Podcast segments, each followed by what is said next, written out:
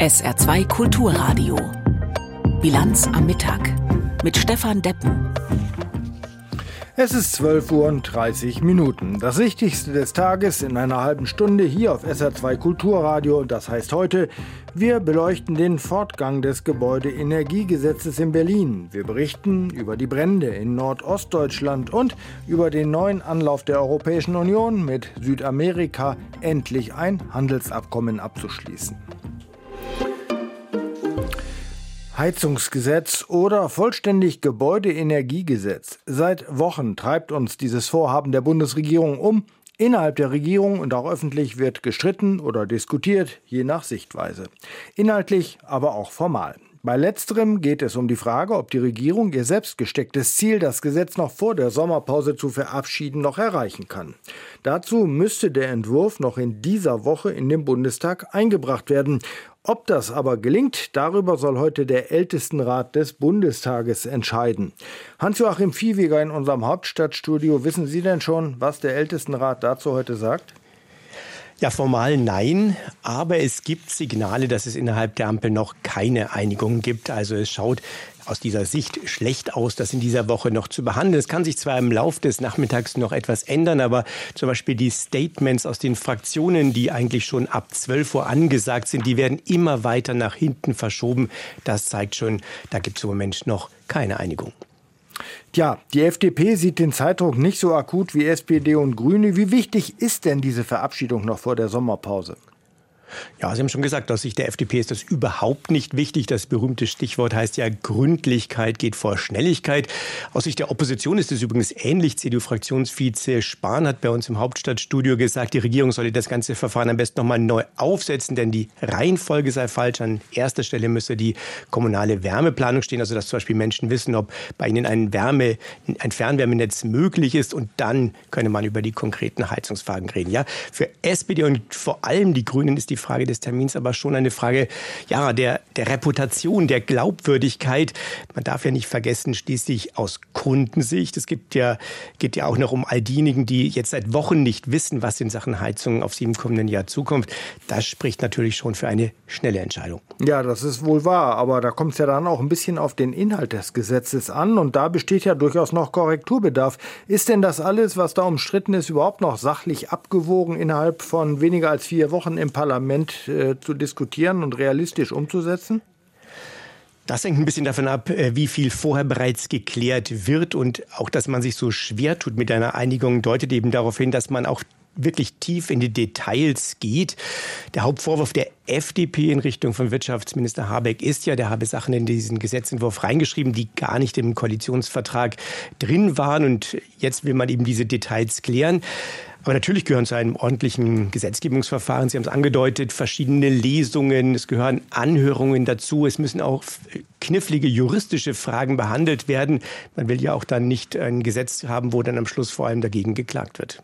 Ja, Sie haben den Wirtschaftsminister schon angesprochen. Der hat ja heute noch mal um Eile gebeten, weil das Gesetz vom Liegenlassen nicht besser werde, wie er gesagt hat. Aber er hat ja nun auch einen Gesetzentwurf vorgelegt, der ideologische Vorgaben setzt, aber die Umsetzung äh, wird von vielen Experten als illusorisch kritisiert. Also so richtig geliefert hat er ja auch nicht. Nun, die, der Gedanke des Bundeswirtschaftsministeriums, übrigens auch des früheren Staatssekretärs Patrick Reichen, der das immer sehr stark betont hat, ist ja, wir wollen diesen Gebäudesektor klimaneutral machen, müssen da jetzt bald anfangen und dass dabei eben die berühmte Wärmepumpe eine ganz bedeutende Rolle spielt. Und da hat man ja dann, glaube ich, im Lauf des Verfahrens gemerkt, übrigens auch wenn man äh, sich beim Bundeswirtschaftsministerium selbst mal anschaut, was die, wann die eine Wärmepumpe empfehlen, dass es eben nicht immer der Fall ist. Also die Frage, muss ich jetzt quasi das Haus an die, äh, die Heizung anpassen oder eben die Heizung an das Haus? das ist, glaube ich, in der Zwischenzeit schon klar, dass da es Veränderungen geben muss. Aber auch innerhalb der Grünen Fraktion gibt es da unterschiedliche Positionen. Ich denke, dass äh, zum Beispiel vor wenigen äh, Tagen hat Renate Künast gesagt, also wir müssen da auch durchaus pragmatisch sein. Lieber ein Gesetz, bei dem wir nicht alles durchsetzen können, als kein Gesetz. Tja, und was ist jetzt äh, davon ausgehend Ihre Prognose? Wie geht es jetzt weiter? Heute Morgen hätte ich tatsächlich gesagt, heute gibt es die Einigung und zwar deshalb einfach, weil sich die Koalition kaum leisten kann, dauerhaft über dieses Thema zu reden. Es macht ja auch was mit der Regierungsfähigkeit. Wir haben ja noch andere Themen, die nicht geklärt sind. Ich denke einfach mal auch an den Bundeshaushalt für das kommende Jahr. Möglicherweise wollen die verschiedenen Parteien da auch Akzente setzen und sagen, wenn du bei dem einen Gesetz äh, mir nicht entgegenkommst, dann komme ich dir bei dem anderen Gesetz auch nicht entgegen. Insofern reibt sich das schon ganz schön. Wie gesagt, bis heute Morgen hätte ich gesagt, heute kriegen wir eine Lösung. Im Moment bin ich leider nicht mehr so sicher. Na, da warten wir mal ab, was der Nachmittag bringt. Hans-Joachim Viehweger war das aus unserem Hauptstadtstudio in Berlin. Vielen Dank für Ihre Informationen und Einschätzungen. Wir bleiben im Nordosten der Republik und reden über Trockenheit. Trockenheit Anfang Juni, äh, das ist in diesem Ausmaß, wie wir es derzeit erleben, nicht normal, sage ich jetzt einfach mal etwas flapsig. Sehr früh im Jahr überall Trockenheit, Waldbrandgefahr, ja auch hier bei uns im Saarland. Im Mecklenburg-Vorpommern ist aus der Waldbrandgefahr schon Waldbrand geworden. Äh, auf einer großen Fläche und das weckt bei vielen Menschen dort Erinnerungen an einen verheerenden Waldbrand vor wenigen Jahren. Die Anwohner in der Region um Lübten kennen das schon. Vor vier Jahren tobte hier auf dem ehemaligen Truppenübungsplatz im Landkreis Ludwigslust-Parchim der bis dahin größte Waldbrand in der Geschichte Mecklenburg-Vorpommerns. Und nun schon wieder Alarm. Ich bin gerade von der Arbeit gekommen, da ging die Sirene schon unterwegs. Und je dichter ich kam, desto bewusster wurde mir, dass es wieder bei uns brennt. Erstmal habe ich Angst gehabt. Oh mein Gott, nicht schon wieder. Und es sieht erschreckender aus wie vor vier Jahren. Aber so vor anderen Sachen habe ich keine Angst. Das war letztes Mal gut beschützt alles. Und ich denke mal, dass sie das diesmal auch wieder hinkriegen. Am Abend wurde der kleine Ort Volsrade bei Lübten vorsorglich evakuiert. Die 160 Einwohner mussten die Nacht bei Freunden, Verwandten oder in der Turnhalle verbringen. Die Flammen waren auf etwa 800 Meter an die Ortschaft herangerückt. Anfangs waren es drei Hektar, die in Flammen standen. Über Nacht breitete sich das Feuer auf über 100 Hektar aus. Und die Lage könnte noch dramatischer sein als vor vier Jahren, sagt Landrat Stefan Sternberg. Diese Feuerwalze ist diesmal in Durchmesser dreimal so breit äh, weil es viel mehr brennbares Material gibt. Sie ist viel, viel heißer und wir haben viel, viel mehr Detonation. Ich habe 2019 immer gesagt, ich kann mich an diese Knalle, also an diesen Knall, an diesen Wumms erinnern danach. Jetzt ist es so, jetzt wumst es nicht einfach. Jetzt haben wir mehrere Knall-Explosionen nacheinander. Peng, peng, peng, peng, peng. Für die Einsatzkräfte bedeutet das Lebensgefahr. Deshalb müssen sie auch einen Abstand von 1000 Metern zum Brand einhalten. Rund 200 Feuerwehrleute sind derzeit im Einsatz. Sie werden vom Technischen Hilfswerk und der Landespolizei unterstützt. Aber man hat aus den Erfahrungen beim Waldbrand vor vier Jahren gelernt, sagt Ministerpräsidentin Manuela Schwesig. Gut ist, dass wir seit 2019 einige Dinge verbessert haben, insbesondere die technische Ausstattung. Wir haben mehrere Tatras gekauft, also die großen Fahrzeuge, die eben auch ganz besonders geeignet sind äh, für solche schwierigen Gelände, auch mit Munition. Wir haben mehrere davon angeschafft, im ganzen Land verteilt. Und ich möchte mich bei allen Kreisfeuerwehren bedanken, dass dieses Zusammenziehen so schnell geklappt hat. Das war immer unsere Idee, dass wir überall im Land äh, eins davon stationieren, aber dass, wenn es darauf ankommt, alle im schweren Brand vor Ort verfügbar sind. Das hat geklappt und äh, das ist sehr, sehr gut. Das ist sozusagen eine Folge aus 2019, die wir jetzt hier gut im Einsatz haben. Außerdem wurden 15 neue Brunnen im Wald angelegt. Löschwasser ist also genug da, zumindest bisher. Und so blieb der kleine Ort Volsrade bisher auch vom Feuer verschont. Die Einsatzkräfte sind optimistisch, dass das auch so bleibt. Beim Waldbrand 2019 dauerte der Kampf gegen die Flammen über eine Woche. Damals hatte sich der Waldbrand auf rund 1000 Hektar ausgebreitet, war also fast zehnmal so groß wie heute. Bei einem zweiten Waldbrand etwa 25 Kilometer weiter nördlich bei Hagenow schätzt Landrat Sternberg die Lage derzeit als etwas stabiler ein. Etwa 35 Hektar brennen in dem Waldgebiet bei Hagenow. Auch hier sind die Löscharbeiten schwierig, weil es sich um ein ehemaliges Militärgelände handelt. Den Feuerwehren im Land und auch dem Krisenstab im Landkreis Ludwigsburg Ludwigslust-Parchim stehen also schwere Stunden und Tage bevor. Ein Bericht von Petra Künzer aus den Waldbrandregionen. Zurück ins politische Berlin. Als hätte die Linke nicht schon thematisch genug Probleme, Zustimmung zu ihrer Politik zu bekommen. Die Wahlergebnisse geben nicht unbedingt her, dass die Wählerinnen und Wähler der Partei zutrauen, die anstehenden Probleme zu lösen. Aber die Linke ist traditionell groß darin, sich persönlich und inhaltlich auf offener Bühne zu bekriegen. Aktuell geht es um die Kontroverse zwischen linken Spitze und der Abgeordneten und Galionsfigur der Partei Sarah Wagenknecht. Der Vorstand der Partei will, dass Wagenknecht ihre Mandate niederlegt. Heute tagt dazu auch die Bundestagsfraktion. Aus Berlin Uwe Jahn. Was kann eine Partei tun, wenn ihre prominenteste Politikerin auch ihre schärfste Kritikerin ist? leiden oder entscheiden.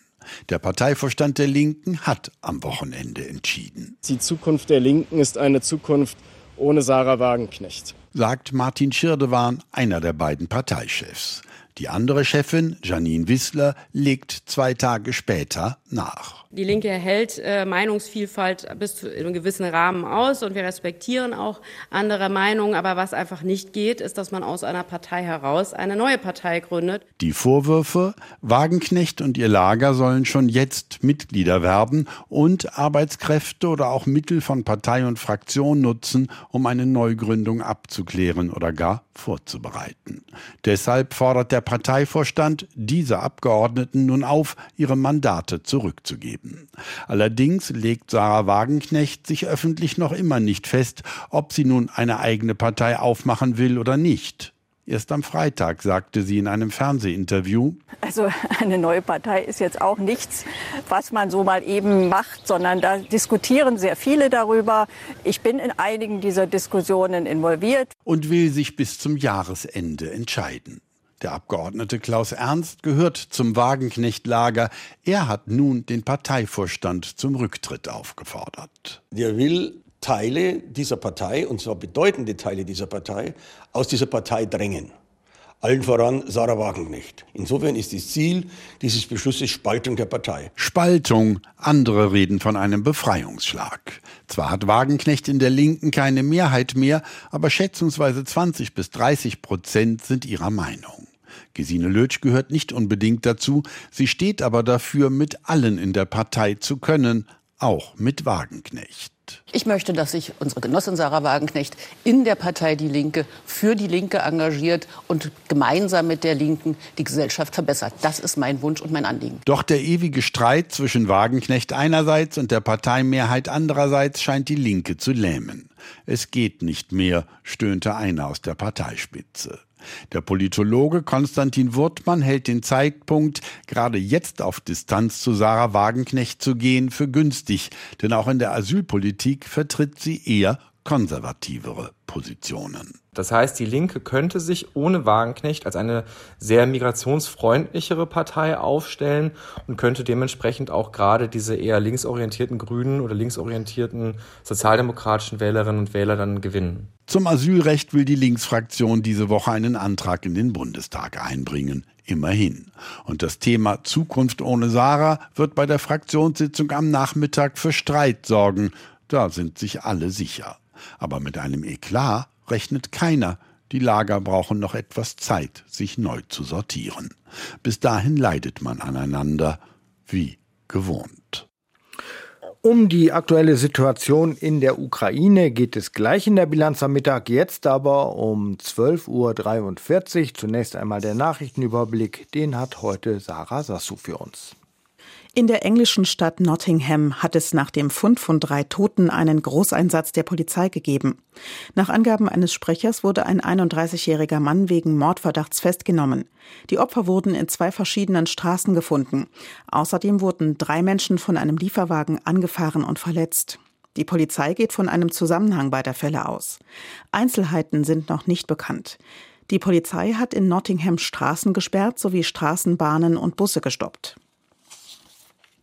Bundesweit haben mehr als drei Millionen Menschen Einspruch gegen ihre Bescheide zur neuen Grundsteuer eingelegt.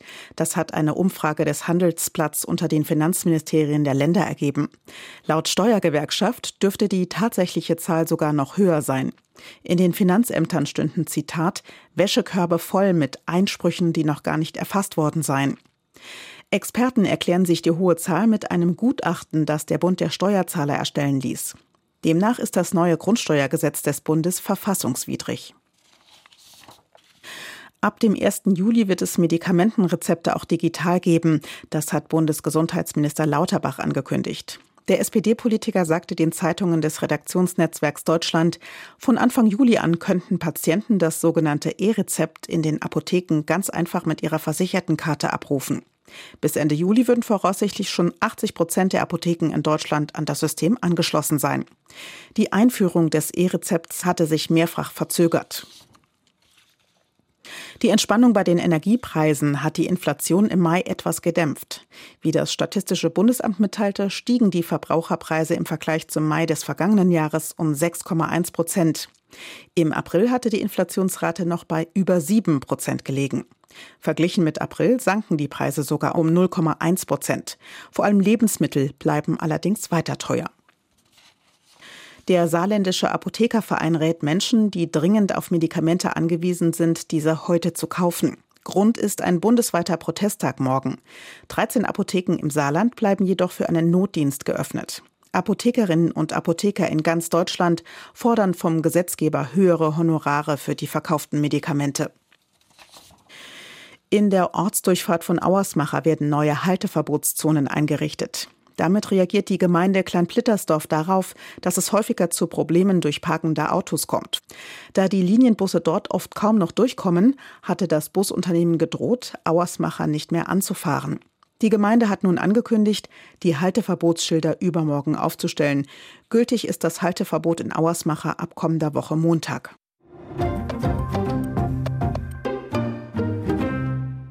Jeden Tag gleiche oder ähnliche Meldungen aus der Ukraine. Die Kämpfe wogen hin und her. Angreifer Russland und überfallene Ukraine verbreiten ihre Sicht auf die Kriegssituation. Was davon tatsächlich so geschehen ist oder geschieht, ist von hier aus schwer zu beurteilen. Heute, so scheint es, hat russisches Militär wieder Ziele im Südosten der Ukraine angegriffen. Mindestens sechs Menschen sollen dabei getötet worden sein. Rebecca Bartos, Kiew, fasst die Ereignisse zusammen. In der Nacht zu Dienstag hat Russland die Ukraine erneut mit Raketen und Drohnen angegriffen. Nach Angaben des ukrainischen Generalstabs konnte die Flugabwehr 10 von 14 Raketen abfangen. In der südukrainischen Stadt Kryvyi ist bei dem nächtlichen Angriff unter anderem ein Wohnhaus getroffen worden. Fotos und Videos in den sozialen Netzwerken zeigen ein fünfstöckiges Wohnhaus und davor geparkte Autos in Flammen. Die Druckwelle zerstörte auch Fenster der umliegenden Häuser. Nach aktuellen Informationen sind in Kryvyi mindestens sechs Menschen getötet und 25 verletzt worden. Noch immer würden Menschen unter den Trümmern vermutet, gab der Bürgermeister der Stadt an. Es seien mehrere zivile und industrielle Einrichtungen zerstört worden, gab eine Sprecherin der ukrainischen Armee an. Der Angriff zeige, dass der Feind hysterisch werde, sagte Natalia Guminiuk. Russland versuche mit seinen Angriffen Einrichtungen zu zerstören, die für die Gegenoffensive der Ukraine wichtig seien, so die Interpretation der Armeesprecherin. Die Ukraine ist heute Abend auch Thema in, unserer, in unserem Europamagazin Kontinent ab 19.15 Uhr. Dabei stehen die psychischen Probleme ukrainischer Soldaten nach ihrem Einsatz an der Front im Mittelpunkt. Also heute Abend Viertel nach sieben hier auf SR2 Kulturradio. Vier Jahre ist es jetzt her, dass sich die Europäische Union und die Mercosur-Staaten Südamerikas auf ein Handelsabkommen geeinigt hatten. Aber seit 2019 liegt es auch auf Eis, zum Schaden der Wirtschaft in beiden Regionen, zum Schaden auch der Umwelt. Denn das Abkommen sieht wirtschaftliche und ökologische beiderseitige Spielregeln vor. Die EU-Kommission in Person von Kommissionspräsidentin von der Leyen hat jetzt in Brasilien erneut für den Abschluss dieses Abkommens geworben. Anne Herberg berichtet. Es herrscht reger Reisebetrieb zwischen Europa und Südamerika derzeit. In nur einem halben Jahr sind Bundespräsident und Bundeskanzler sowie sechs Minister in Brasilien zu Gast. Am Montag dann höchster Besuch aus Brüssel. Ursula von der Leyen bei Präsident Lula da Silva. Es war der Auftakt der Lateinamerika-Reise der EU-Kommissionspräsidentin und Teil einer neuen Charmoffensive. Präsident Lula, Präsident Lula, Sie haben Brasilien dorthin zurückgebracht, wo es als wichtiger Global Player, als Anführer in der demokratischen Welt hingehört. Und ich bin hier, um zu sagen, dass Europa wieder da ist, zurück in Brasilien, zurück in Lateinamerika. Mit Brasiliens neuem Präsidenten Lula da Silva soll nun nachgeholt werden, was unter seinem Vorgänger Jair Bolsonaro auf Eis gelegt wurde. Unter anderem wegen dessen Blockade beim Klimaschutz. Uh,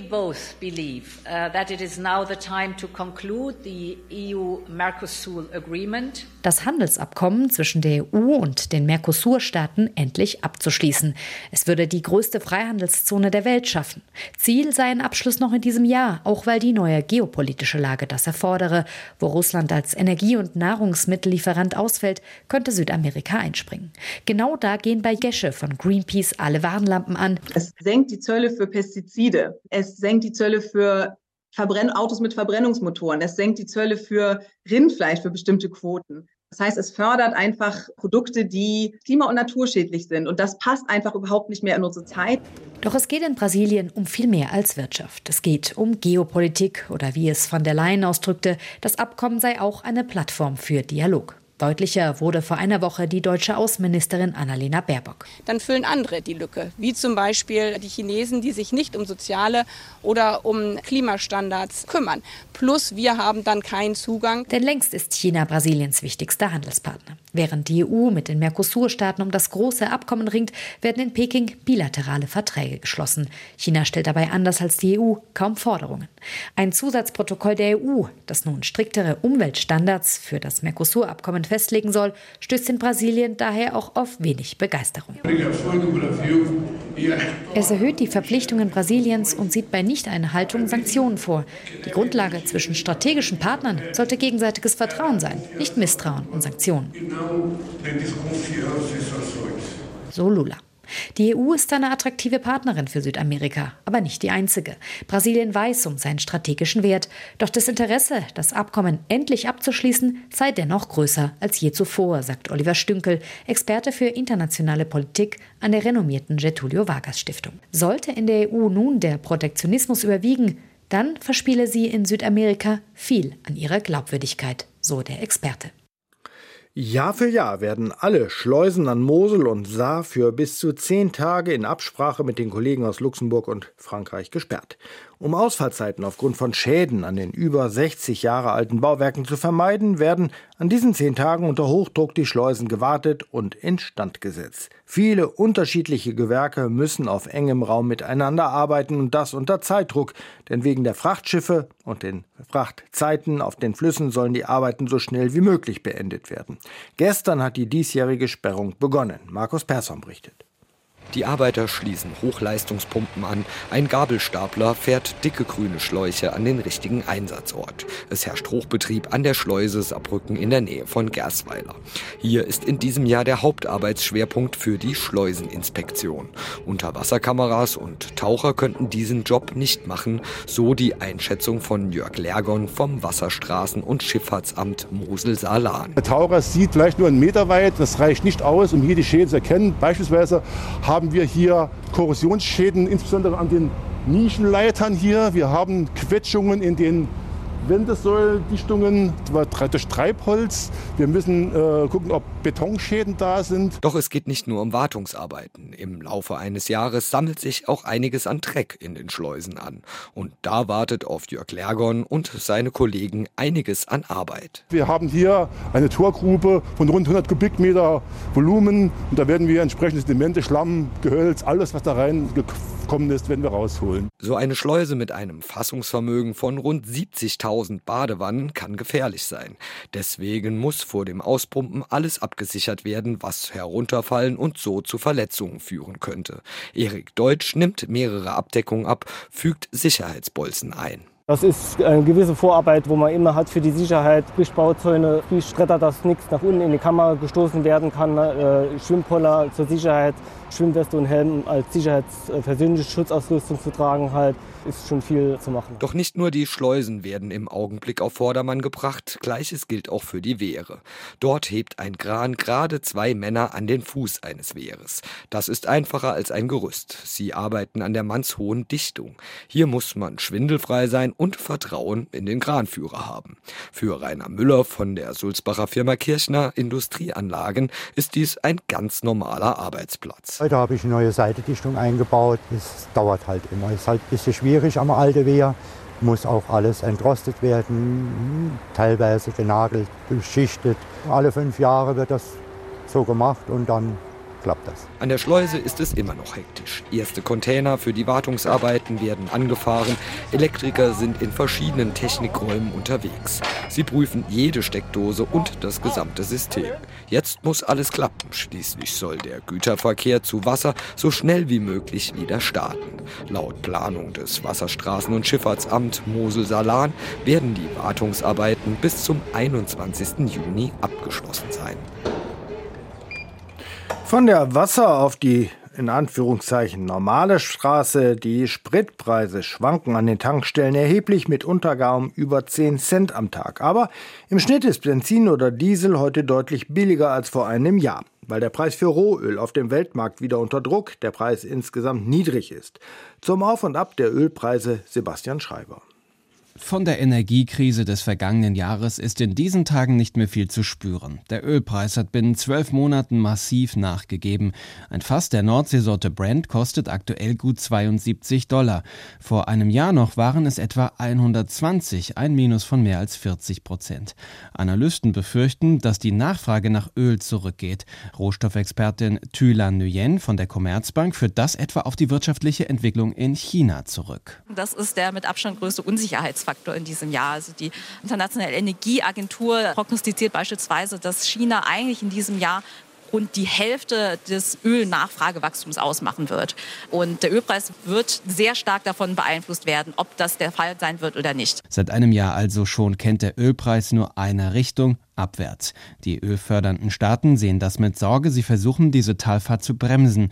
Mehrfach hat sich die Gruppe der OPEC Plus, das Kartell der ölfördernden Staaten, schon darauf verständigt, weniger Öl zu fördern. Vor allem Saudi-Arabien hat zuletzt auf Kürzungen gepocht, um den Preis wieder nach oben zu bewegen, bislang ohne Erfolg. Dazu nochmal Thylan Nguyen von der Commerzbank. Diese Kürzungen der OPEC Plus Länder, die werden sich nicht eins zu eins im globalen Angebot bemerkbar machen, äh, weil die Länder außerhalb der OPEC Plus ihre Produktion steigern. Und da äh, sind vor allem die USA zu nennen, die ja auch mittlerweile der weltgrößte Produzent von Rohöl und Ölprodukten sind. Dazu kommt, dass Russland sein Öl seit Monaten schon zu besonders günstigen Preisen anbietet.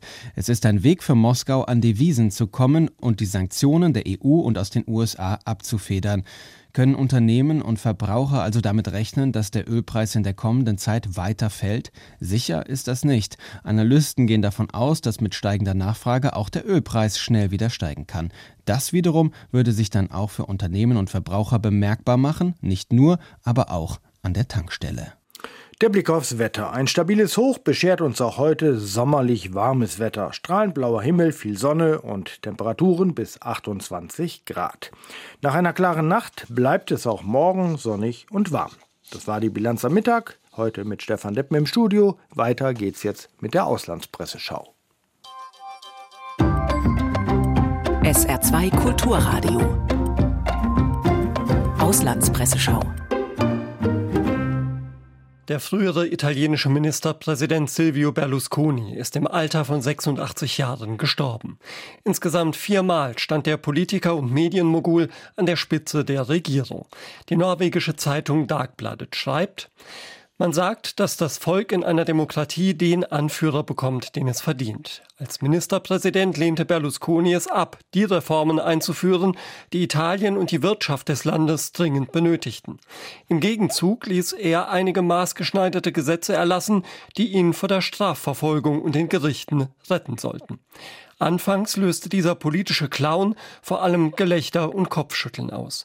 Doch der Mann, der sich aus dem Nichts zum reichsten Mann des Landes gemacht hatte, traf bei der wachsenden Mittelschicht einen Nerv. In vielerlei Hinsicht war er ein Vorläufer von Donald Trump. Auch die Zeitung Lidové Noviny aus Tschechien sieht eine Verbindung zu Donald Trump und blickt auf die Erfolge Berlusconis den Staat wie ein Unternehmen führen. Heute hört sich das banal an. Doch als Silvio Berlusconi vor 30 Jahren mit diesem Versprechen antrat, war es etwas Neues. Mit seiner Idee erreichte er mehr Leute als gedacht. Berlusconi wurde zur Verkörperung des politischen Unternehmers schlechthin und stand am Beginn einer ganzen Reihe von Nachahmern. Auf ihn folgten Benjamin Netanyahu in Israel, Donald Trump in den USA und Andrej Babiš in Tschechien. Die slowakische Pravda übt scharfe Kritik an Berlusconis populistischer Politik. Es stimmt, dass Berlusconi die italienische Politik radikal verändert hat aber nicht zum Besseren. Indem der Meister des Populismus sein eigenes Medienimperium aufgebaut hatte, imponierte den Menschen, was ihm als Unternehmer gelang. Und ebenso, dass er sich nicht den Kopf über Gesetze und Moral zerbrach. Sie hatten den Eindruck, wenn jemand so erfolgreich im Geschäft sei, müsse er es auch in der Politik schaffen und glaubten seinen Versprechen, Italien zum Besseren zu verändern. Tatsächlich tat er das Gegenteil, verschuldete das Land und zersetzte den Rechtsstaat. Berlusconi hat die Politik in eine Farce verwandelt. Das waren Auszüge aus Kommentaren der internationalen Presse, zusammengestellt von Claudia Treves.